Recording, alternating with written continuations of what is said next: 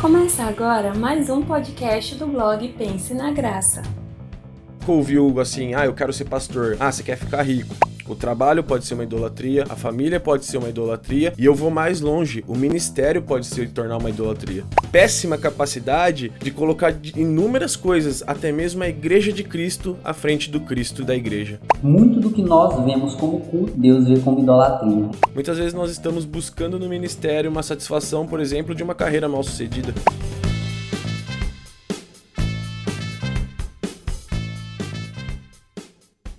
Fala galera, estamos começando mais um Pense na Graça podcast e o tema dessa semana é idolatria protestante, hein? E eu, para falar sobre esse tema, né, sobre idolatria protestante ou idolatria moderna, tenho aqui um convidado muito especial o Heitor Bellini. E aí, antes de qualquer coisa, antes de apresentar ele, eu quero que você faça uma. Você vai pausar esse episódio, você vai lá no Instagram e seguir a página sobre o reino, certo? Tanto no Instagram quanto no Spotify. Eles produzem um conteúdo excelente também é, no mesmo nicho aí de teologia, tirando altas dúvidas. Então, vocês que gostam aqui do material do Pense na Graça Podcast, então sobre reino vai ser um achado e tanto aí para vocês. E para se apresentar, é, ninguém melhor do que ele mesmo, né? Então passo a palavra para você, Heitor, falar um pouco aí sobre a tua história, onde é que tu congrega, onde é que tu mora, se apresente aí pro pessoal. Ah, legal. E aí, gente, como é que vocês estão? Bom, primeiramente, eu confesso que essa é uma experiência nova para mim, porque até então eu só fui host de podcasts, nunca tinha sido convidado de podcast. Como a Alice disse aí, a gente tá nesse projeto nesse ano, sobre o reino. Eu tenho 30 anos, sou casado, não tenho filhos, moro em Paulínia, São Paulo, uma cidade aqui margeando Campinas, que é uma cidade um pouco mais famosa, talvez vocês conheçam. Eu congrego atualmente na Igreja do Nazareno, Nazareno. É uma igreja também nacional, então acredito que a maioria da galera conhece. Congrego na Nazareno faz três anos, mas, cara, eu já passei por Universal, Renascer, Quadrangular, Batista, tudo um pouco já na minha vida. Então eu sou um pouco um nômade aí da, da cara, vida de, protestante. De Universal pra Batista, teve uma viagemzinha tanto, hein? Na verdade, foi, mais, foi pior ainda. Pior assim, foi mais diferente ainda, porque eu nasci na Quadrangular, né? Nasci em, em lar evangélico, nunca fui católico, não passei por outras religiões, mas eu nasci na, na Quadrangular Aí eu passei por diversas outras. Uh, e no fim, da, lá em 2015, eu voltei pra quadrangular. Ou melhor, em 2004 eu voltei pra quadrangular. Em 2015 eu conheci minha esposa. A gente, quando a gente começou a namorar, eu fui pra Batista, aqui de Paulínia. Depois a gente, antes mesmo de casar, em comum acordo, nós começamos a congregar na Nazareno. Estou lá desde então. É, hoje eu sou responsável, sou líder de discipulado da Igreja do Nazareno, da, da parte dos jovens, porque a Nazareno ela tem uma certa divisão. A gente não gosta de falar assim, mas para que fique bem ilustrado mostrado pra galera. A gente tem o culto de jovens no sábado e o culto da família no domingo, e é como se fosse uma igreja que funciona por si só, a, a igreja dos jovens. Então nós temos os nossos próprios ministérios. Tem autonomia, então, né? Exatamente. Tem um pastor que ele é contratado integralmente para ser pastor de jovens. Então não é um líder de jovens que, que é, não é só um líder de jovens, é um pastor de jovens e de adolescentes. Então a gente começou esse projeto do discipulado para os jovens. Produzo podcast, escrevo umas besteiras no Twitter, tiro umas fotos no Instagram, curso teologia, já fiz também, cara, é, é de novo, é, essa minha, a, minha vida, assim, a minha caminhada cristã é um pouco diferente. Comecei teologia na Faculdade Sul-Americana, que é uma faculdade internacional, mas com um viés mais batista. Depois eu fiz um ano e meio no IBCamp, que é um Instituto Bíblico de Campinas, que ele é dirigido por um grande nome da Assembleia de Deus. E agora eu estou fazendo o seminário da Nazarena. Então também é tudo misturado. Então eu tenho um pouco de vivência em várias linhas diferentes cristãs e isso, cara, é algo que eu sou muito grato a Deus, porque eu gosto de, de caminhar aí. E eu tenho, assim, eu tenho um chamado também de pregação. E o meu sonho é ser um pregador itinerante. Então eu acho que é muito importante para mim, assim, essa, essa experiência em diversas linhas diferentes da teologia e da vida cristã. Então eu transito muito bem, assim, entre calvinistas e arminianos, digamos assim. Uma missão difícil, viu? É, é, é, verdade. Eu sou um calviniano. É, um amigo meu que ele é, ele é calvinista ferrenho. Ele fala para mim, Heitor, você é calviniano, calviniano, cara. Porque você acredita, você faz uma mistureba aí e acredita em um pouco de cada um. Meu, meu pastor, ele costuma dizer que ele é calvinista Nutella, entendeu? Que ele não, não, não, chega, não chega a ser, mas é. também Eu tô, eu, eu tô nesse meio termo, termo eu tô em cima do muro, mas do... o bom é que esse muro, os dois lados são bons, né? É, faz sentido, concordo plenamente. É, eu sou mais para deixar claro assim, eu sou mais para arminiano do que próprio calvinista, mas eu tenho minhas as minhas inquietações, digamos assim. E aí, para a gente introduzir o tema hoje para o ouvinte, né, que é idolatria protestante. Por que, que a gente colocou esse, esse termo protestante? Porque normalmente quando se vai abordar o assunto idolatria, logo todo mundo aponta, ah, igreja católica, não sei o que, não sei o que, né? Mas hoje a gente quer trazer para um, é, uma perspectiva um pouco diferente, trazer para dentro da nossa realidade, para o nosso cenário e uma, uma crítica pessoal interna nossa e não simplesmente querer apontar alguma coisa externa à comunidade a qual a gente faz parte. E aí, uma definição que eu gosto bastante é, quando se trata de idolatria é a do Timothy Keller. Eu acredito que todo mundo conheça, né? E ele fala assim que qualquer esperança cultural dominante que não seja o próprio Deus, então qualquer esperança que você é, coloque, que você tenha para si que não seja o próprio Deus, é um falso Deus, né? Então, independente do que seja essa esperança, se é num político, se é nas suas próprias forças, se é em algum projeto pessoal e etc, se não é o próprio Deus, é um falso Deus, né? Os ídolos, então, não tomam apenas formas individuais, mas podem ser corporativos e sistêmicos, né? Eu acho isso bem interessante. Então, não é um indivíduo indivíduo que se personifica em formato de ídolo, né? mas são sistemas, são corporações, são projetos, são planos. Então essa definição do Timothy Keller é, para o que seria essa idolatria eu acho bem, bem interessante mesmo. Né? E aí para a gente iniciar o papo, Heitor, a primeira pergunta de direcionamento aqui que seria, né? É, tanto para ti quanto para mim, uma, uma, uma, pergunta meio que pessoal, né? Qual tem sido, ou, ou até no, no sentido mais geral da comunidade cristã, comunidade protestante, da qual a gente está inserido, que é qual a gente pode falar, quais têm sido os nossos ídolos, né? Nós temos sido idólatras? Essa é a pergunta que eu colocaria. Quais são os nossos ídolos?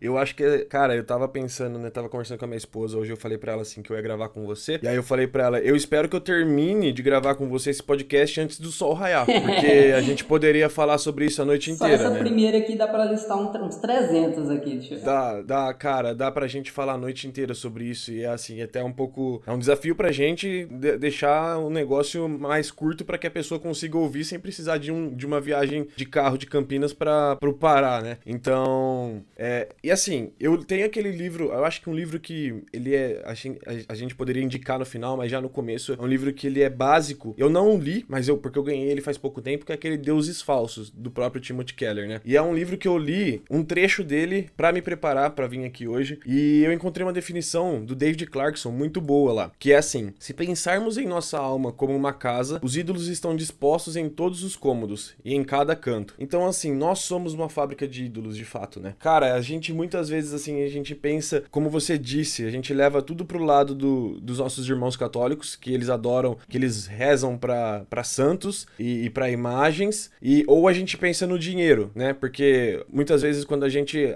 acusa o católico de uma idolatria a uma imagem, a gente é acusado como protestante de uma idolatria ao dinheiro, muito pelo movimento neopentecostalista, eu acho. Ficou muito. É, quem nunca ouviu assim, ah, eu quero ser pastor, ah, você quer ficar rico? Eu já ouvi várias vezes isso. A idolatria protestante, ela sempre foi mais ligada ao dinheiro. Mas como nós aqui queremos tratar de uma maneira cristã no geral, a gente pode ir para muito mais longe do que isso. E a gente pode. Trans... Nós transformamos tudo em ídolos, né? Até mesmo as coisas boas elas podem ser ídolos, né? Não é só coisas ruins. Muitas vezes a gente pensa, cara, idolatria, ela é quando eu coloco algo ruim acima de Deus ou quando eu coloco algo que é prejudicial para minha vida e eu trato aquilo como um deus. Mas não, o trabalho pode ser uma idolatria, a família pode ser uma idolatria e eu vou mais longe, o ministério pode se tornar uma idolatria. Porque a gente, essa péssima capacidade de colocar inúmeras coisas, até mesmo a igreja de Cristo à frente do Cristo da igreja. Perfeito. Então, é algo muito muito complicado assim. Lógico, nós podemos transformar até os nossos inimigos em ídolos quando a gente passa a pensar neles. Nós não deveríamos ter, na verdade, inimigos, né? Mas eu digo assim, é, pessoas pessoas que muitas vezes nos fazem mal, elas podem se tornar um, um ídolo para nós. Então, é, são coisas que são criadas por Deus, que são convertidas por nós em absolutos divinos. São coisas que a gente é, torna como uma divindade na nossa vida. Então, é, a, a, idolatria ela é inerente a todo ser humano e ela é presente em todo crente. Infelizmente, nós temos que deixar isso bem claro, né? E já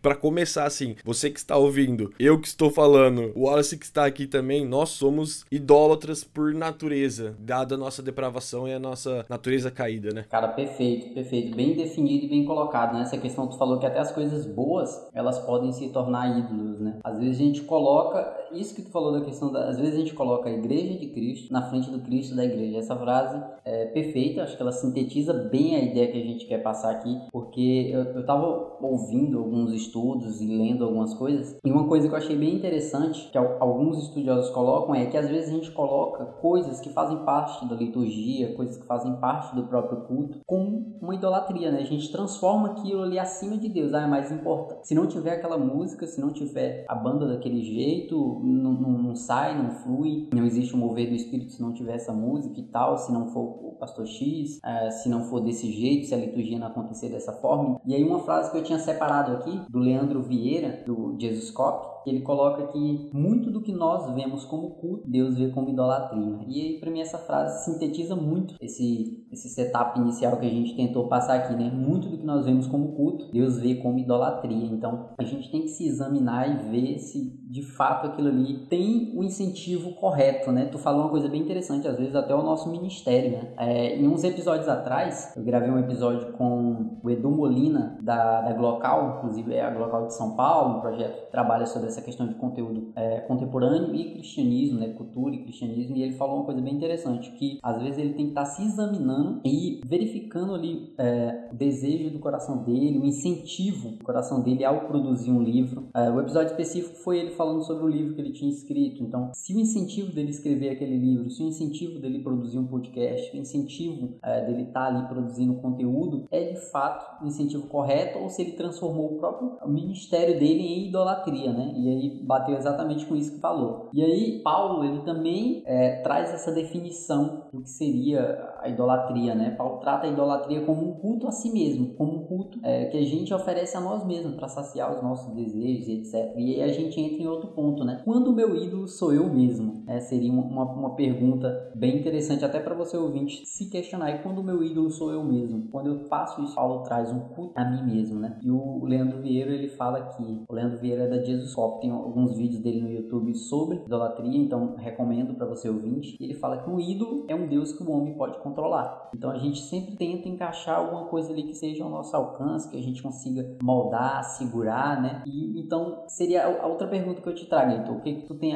sobre essa afirmação, né? Que a idolatria é um culto a si mesmo, quando o meu ídolo sou eu mesmo, né? O, o quão problemático é me fazer o meu próprio ídolo. Outra definição, outro trecho muito bom que eu vi naquele livro do, do Deuses Falsos do, Keller é William Temple. Ele diz uma coisa que eu acho que pra gente partir pra essa, pra essa seara aqui de, do culto a nós mesmos, William Temple disse um negócio que é muito interessante. Ele disse que a sua religião é o que você faz com a sua solidão. E então, o que que tem ocupado, sabe? O que que tem ocupado os nossos pensamentos enquanto nós não estamos focados em mais nada? O que que tem ocupado o nosso... O que que nos faz sonhar acordado? Sabe? Quando você tá deitado na sua cama, terminou sua oração, e o que que te faz ali sonhar acordado, o que ocupa o seu desejo, que, o que te traz, sabe, uma esperança na, na, no teu dia, no teu dia seguinte, por exemplo. Isso pode ser uma dica de que você está cultuando a você mesmo. Uma realização profissional, um bom carro, um bom, um, um, uma boa casa, porque assim, parece que não, que um bom carro, uma boa casa e uma realização profissional não é o culto a si mesmo. Claro que você, quando um pai de família compra uma casa, ele também está pensando na família dele. Mas é uma realização pessoal dele, ele poder ter um emprego que faça ele conquistar aquilo lá. Onde nós estamos com o nosso pensamento. É muito legal isso. E quando eu li esse livro, quando eu li esse trecho no livro, eu fiquei pensando assim. E, e eu me imaginei, sabe, à noite, o que, que tem tomado o meu coração? Tem me feito sonhar acordado? É a esperança em Cristo ou é a esperança em coisas terrenas que eu posso conquistar com o meu braço, né? E também há outros caminhos que nós podemos entender e nós podemos trilhar para identificar quais são os nossos ídolos e, e, se nós estamos cultuando a nós mesmos, que são os nossos sentimentos. Tem coisas que acontecem com nós que trazem muita raiva, trazem medo. Ou seja, do que eu tenho medo? É de algo que pode me atingir, pode tirar algo que eu tenho, pode tirar minha saúde. É, eu estou idolatrando a minha existência. Então é um negócio muito complexo, né? Essa questão de idolatria, ela é um negócio. É, não é simples falar disso. Não é um papo, como a gente disse, curto. É algo que a gente poderia gastar horas e dias conversando. Mas nós podemos ter diversas maneiras de como identificar a nossa idolatria. Um outro ponto ponto muito interessante é como, como a gente tem gastado o nosso dinheiro. Porque Paulo diz que quando a gente de fato vive em Cristo e vive pensando na igreja de Cristo, nós gastaríamos tempo, nós gastaríamos, é, nós daríamos ofertas extraordinárias para a igreja de Cristo. Mas o que nós temos visto hoje não é isso. A gente tem gastado muito dinheiro com coisas para nós mesmos. Não que isso é errado. E de novo, a gente entra naquilo de que a idolatria nem sempre é com algo propriamente dito que é ruim, né? Que é mal. Mas é, eu tenho gastado dinheiro comigo, com coisas para mim, com consumismo, tentando satisfazer os meus desejos e as, as minhas inquietações e as minhas necessidades comprando coisas. Porque isso também se torna um culto a nós mesmos, que é trazer uma satisfação pra gente através do nosso dinheiro, através daquilo que a gente pode comprar. Eu acho que assim, é um negócio que acaba se tornando uma rede interligada. Nós, ao idolatrarmos nós mesmos, ao, ao, faz, ao cultuar nós mesmos, nós criamos diversos outros ídolos. Então, um ídolo acaba puxando o outro. Então, é um negócio que se torna assim um lamaçal, onde a gente vai se afundando cada vez mais na nossa idolatria a nós mesmos e as nossas satisfações e as nossas realizações pessoais, sabe? Cara, tu, durante a tua fala, tu, tu pontuou, falou uma. fez uma pergunta retórica, né? Meio que deixado no ar. Eu vou, vou te devolver ela só pra gente entender um pouco, o ouvinte entender um pouco é, essa questão. Falou assim: como que eu posso identificar as minhas idolatrias? E eu te devolvo essa pergunta: como é que tu acha que a gente consegue identificar? Porque me parece uma linha bem tênue. Falou assim: ah, às vezes a gente pode estar tá utilizando o nosso dinheiro é, em benefício próprio, né? Comprar uma casa, alguma coisa, alguma coisa o conforto pessoal, e isso não necessariamente é errado, né? Mas até que ponto esse limiar ele vai entre é, o que é idolatria e o que é simplesmente eu gastando com minha família, meu conforto e tal? Como identificar? As minhas idolatrias. Então, eu acho que uma maneira muito interessante da gente poder identificar, assim, se tá, se, tá é, se tornando, se tá sendo exagerado a ponto de se tornar uma idolatria, é quando nós, como, deixa eu, deixa eu tentar formular aqui, que na cabeça tá fazendo sentido, mas eu tenho que botar na palavra isso. Tem uma história muito interessante que eu acho que, que cabe bem aqui a gente usar essa, essa, essa passagem para fazer essa, essa resposta, né? Quando Jacó engana o pai dele, dizendo que era Esaú, ali ele queria o quê? Ele queria queria um reconhecimento, uma satisfação, ele queria uma palavra de afirmação do pai dele para algo que ele buscava, para um vazio dentro dele. Que é o que nós temos feito muitas vezes. Nós temos buscado em coisas materiais ou coisas que não são o Cristo propriamente dito para satisfazer uma, um vazio dentro de nós. Sendo que quando nós entendemos quem é Cristo e quando nós entendemos que nós temos o Espírito Santo de Deus dentro de nós, basta que a gente pare e pense e ouça e, e peça para que ele nos lembre de que nós somos somos filhos amados dele e de que ele tem alegria em nós. Porque o que nos falta, na verdade, nós como seres humanos, nós somos vazios. O que falta para nós é essa compreensão muitas vezes de que nós somos amados e, e, a cruz demonstra isso, de que algo muito grande, aquele que nunca, aquele que plenamente satisfez a, a, a lei e cumpriu ela de toda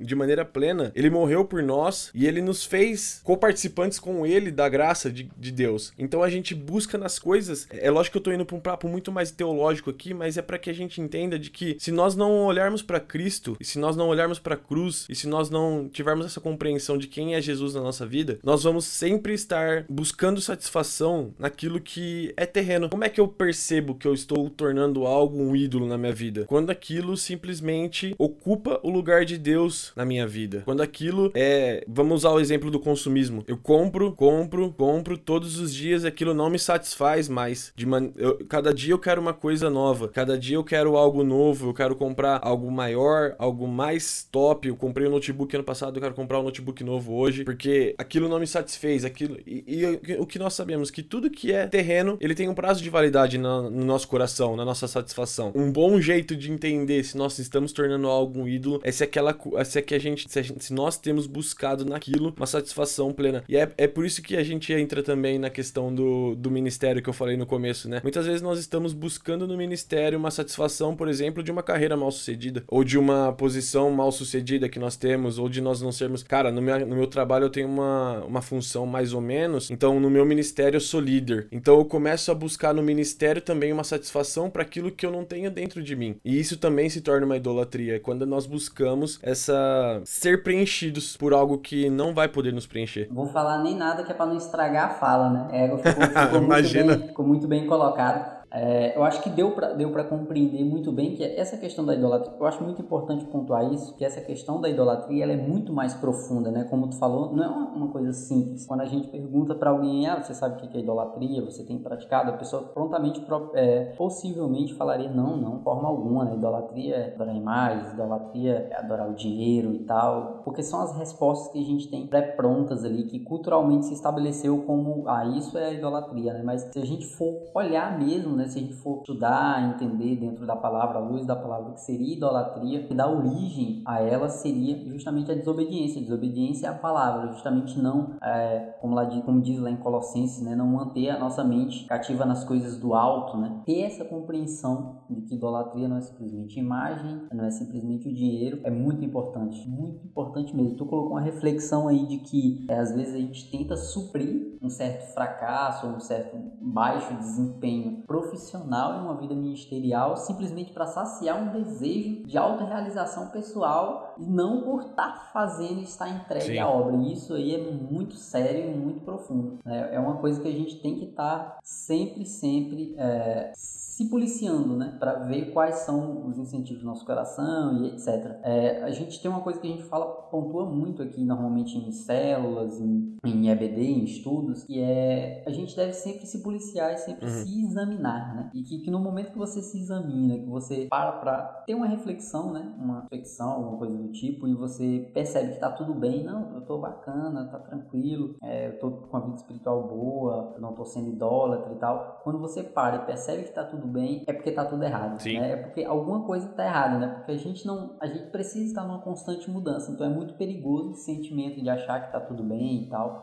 por exemplo, a pergunta aqui. A primeira, quais têm sido os nossos ídolos? Se eu for parar para pensar, meu amigo, a, a, a, lista é grande, né? Então, qual é qual do dia? Agora, se você parar para responder uma pergunta dessa, você falar assim, não, não, eu acho que eu não tenho. É, é bom você revisar, parar, digerir um pouco conteúdo e pensar bem se de fato isso não está acontecendo, né? É muito perigoso cair nessa, né? E aí, para a gente caminhar para o encerramento, é, a última pergunta, meio que direcional aí para o público, seria: a gente já entendeu quais são os nossos ídolos, né? O que são esses ídolos? A gente entendeu que não é simplesmente imagem, etc, né? A gente entendeu o que é idolatria. É, claro num curto espaço de tempo aqui, mas a gente conseguiu esboçar aí umas definições que deixaram claro a gente entendeu também a questão da idolatria quanto a ser um culto a si mesmo. A gente botou algumas definições, a gente trouxe o que Paulo trata também. Né? A questão do, do ministério, né? não tornar o ministério como uma, uma idolatria, uma forma de realização pessoal. E aí, para a gente concluir isso e para tentar trazer uma aplicação prática, o que, que a palavra ela apresenta em relação a isso, em relação à idolatria e como é que a gente vence, né? Como é que, qual, qual a solução? Qual a, porque a gente viu que, olha, uma série pode ser uma idolatria,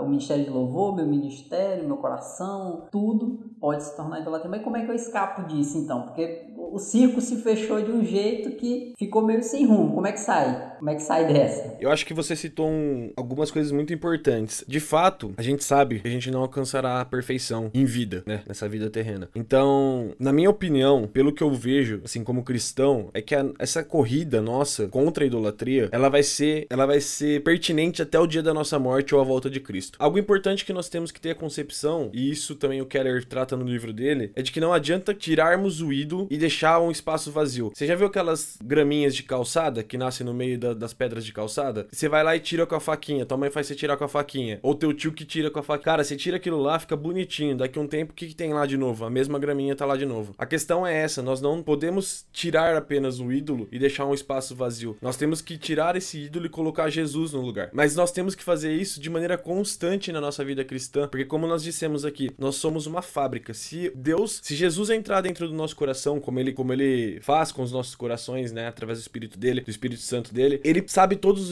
os ídolos que nós temos. E ele sabe que é um quarto de tralhas. Aquele quarto que nós deixamos todas as tralhas da nossa antiga casa, que traz, às vezes a casa é menor, e vira um quarto ali que você não sabe onde começa e onde termina a bagunça. É isso que nosso coração é com relação aos ídolos. E nós temos que ir tirando cada um de uma vez, ou melhor, nós, se nós pudermos tirar todos de uma vez, mas nós temos que colocar algo no lugar, que é Jesus. E você trouxe Colossenses 3, e eu queria ler Colossenses 3, 2. Para mim, essa é a resposta. Colossenses 3, 2 2 e 3. Mantenham o pensamento nas coisas do alto e não nas coisas terrenas, pois vocês morreram e agora sua vida está escondida com Cristo em Deus. Então, nós temos que encontrar essa plena satisfação que nós estamos buscando em tantas coisas e assim como eu já disse um pouco antes, crer, entender, fazer em oração mesmo, entrar em oração e ouvir o Espírito de Deus dizendo para nós que nós somos filhos amados e que nós não precisamos das coisas terrenas, nós não precisamos de palavras de afirmação dos nossos chefes, dos nossos entes queridos, apesar de que isso é algo bom de se ouvir, de que nós somos alguém, de que nós somos, de que nós precisamos de algo a mais, que nós não precisamos de mais nada além da graça. Presença do Santo Espírito em nós, além da morte de Jesus naquela cruz, da ressurreição dele e da expectativa da volta dele para nos glorificar. Nós não precisamos de mais nada. Nós precisamos entender, compreender e a cada vez que o nosso intelecto e a nossa mente criar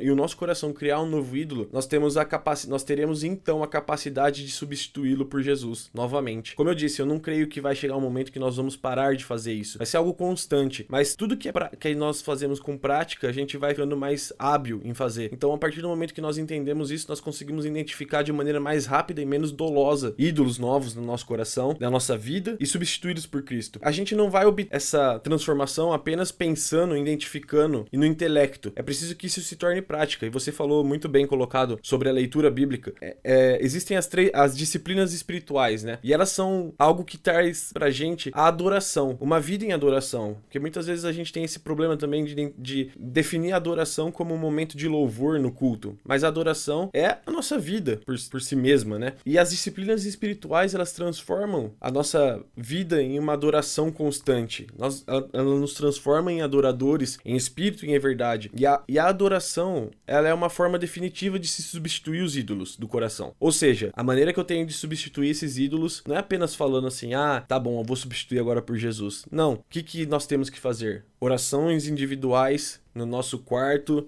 identificando o que nós podemos melhorar, o que nós precisamos de melhorar, pedindo a Deus o auxílio, a comunhão com a igreja, que nos faz é, nos parecermos mais com, com os nossos irmãos também e auxiliar uns aos outros, também com confissões, com orações, com ajuda e com auxílio, e a meditação na palavra. São três coisas indispensáveis para o cristão que quer se tornar um adorador em espírito e em verdade, e dessa maneira substituir os seus ídolos no seu coração. E é importante a gente também pensar, essa é a, digamos assim, a, a solução para idolatria, né? Para constante idolatria que nós estamos. Mas também é importante a gente entender e a gente assumir o risco. Afastar-se da idolatria e abandonar uma idolatria, ela implica muitas vezes em rejeição. Você contou muito bem no começo que a idolatria ela não é só individual, ela também é cultural e ela também é corporativista. Então, há várias maneiras de idolatria. E muitas vezes quando a gente abandona uma idolatria, quando a gente quer se afastar dessa idolatria, nós sofremos rejeição. Em Atos 17, 19, Paulo ele pregou o evangelho e aquela pregação pregação dele trouxe um impacto cultural enorme na cidade de Éfeso em Atenas, porque as, as imagens que o povo vendia como ídolos, que eles oravam para aqueles ídolos, pararam de ser comercia comercializadas porque o povo entendeu que eles não precisavam daqueles ídolos. E Paulo foi perseguido por aquilo. E aí eu vou fazer um gancho, se você me permite. Hoje nós temos visto o quanto tem custado para nós como cristãos, e eu tenho visto muito isso, quando a gente denuncia a idolatria política que nós temos visto no meio cristão. Porque nós somos,